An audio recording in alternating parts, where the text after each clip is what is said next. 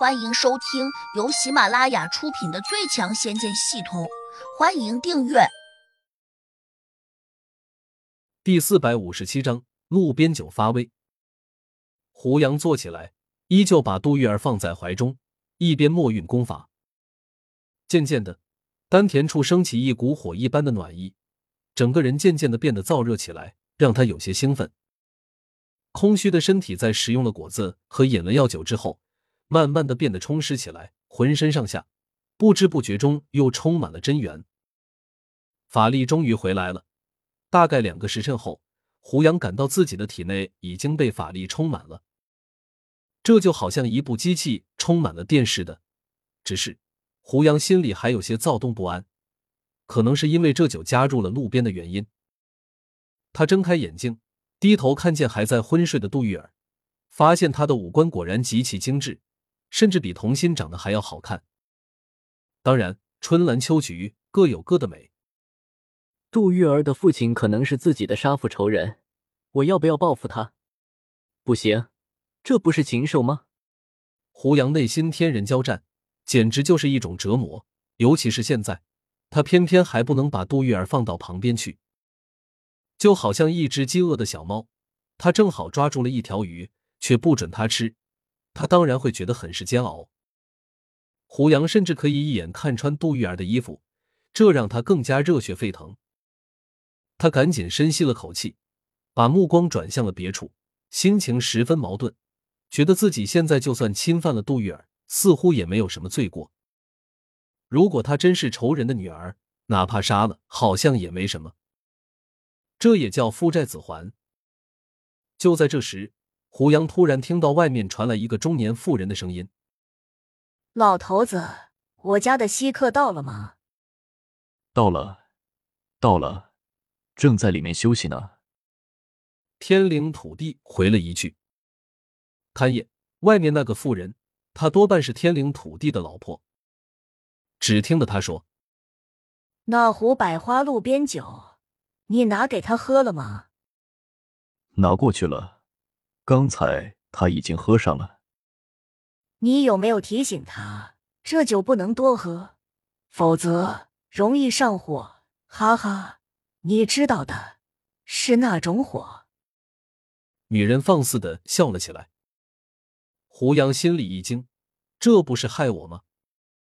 天灵土地附和着笑说：“不碍事，大仙随身带着一个泻火的。”女人哦了声。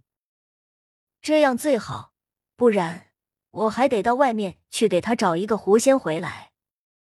胡杨有点哭笑不得，土地老头这老两口是不是有点老不正经呢？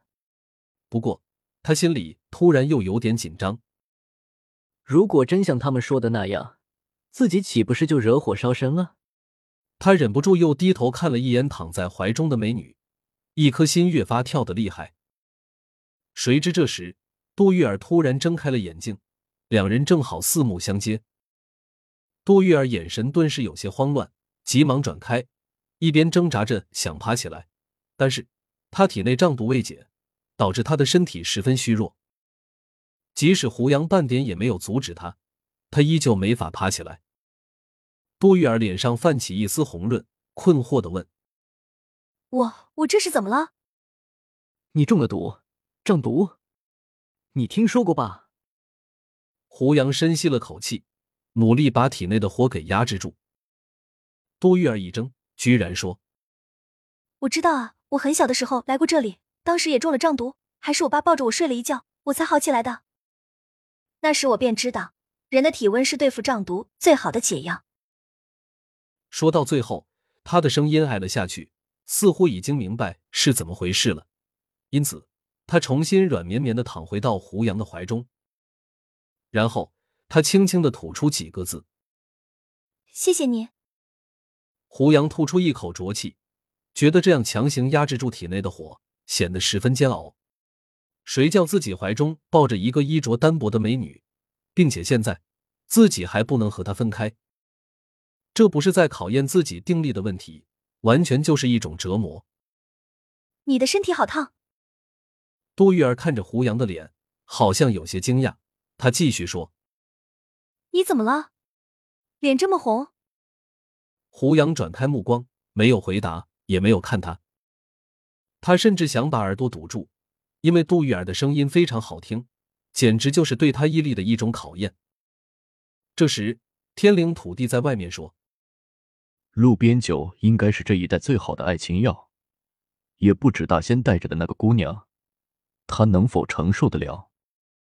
他的声音有点大，好像故意说给胡杨和杜玉儿听的，可能是想提醒两人，在欢好一场的时候，还是要适当的注意杜玉儿的身体，毕竟她只是个普通人。胡杨有点无语，现在才提醒，已经晚了。杜玉儿立时呆住，羞涩的问胡杨：“你是不是喝酒了？”胡杨点了点头，表示默认。喝了这种酒。所以你的身体才会这么烫，对吗？你你需要我为你做点什么吗？杜玉儿半闭着眼睛，越发有些羞怯。你这不是煽风点火吗？胡杨心里狂跳，一下就把他抱了起来，想把他揉进体内。杜玉儿看来已经明白胡杨的身体出了什么状况，他两眼朦胧，没有半点挣扎，相反，他还用力抱紧了胡杨，用行动表示。他是愿意的，老头子，年轻人的事情，你就别在这里听谁响了。走走走，你站在门口，他们会不好意思的。天灵土地的妻子说：“哈哈哈，胡大仙，你今晚好好享受生活，我们就不打扰你了。”天灵土地大笑了两声，好像在这件事上他很有功劳似的。老头子，快走。给他们挪一个安静舒适的环境出来。这洞子还是太小，不太隔音。我们到外面转转去。好，好，好，胡大仙，我们走了，明早再回来。今晚你们随便怎么折腾，保证没有人来影响你们。很快，洞外再没有声音。看着情形，天灵土地和他妻子已经走了。这让洞里面的胡杨和杜玉儿越发有些激动。现在不只是胡杨想把火给烧完，就连杜玉儿仿佛也受到了感染。他附在胡杨耳边，用极具诱惑般的声音说：“本集已播讲完毕，请订阅专辑，下集精彩继续。”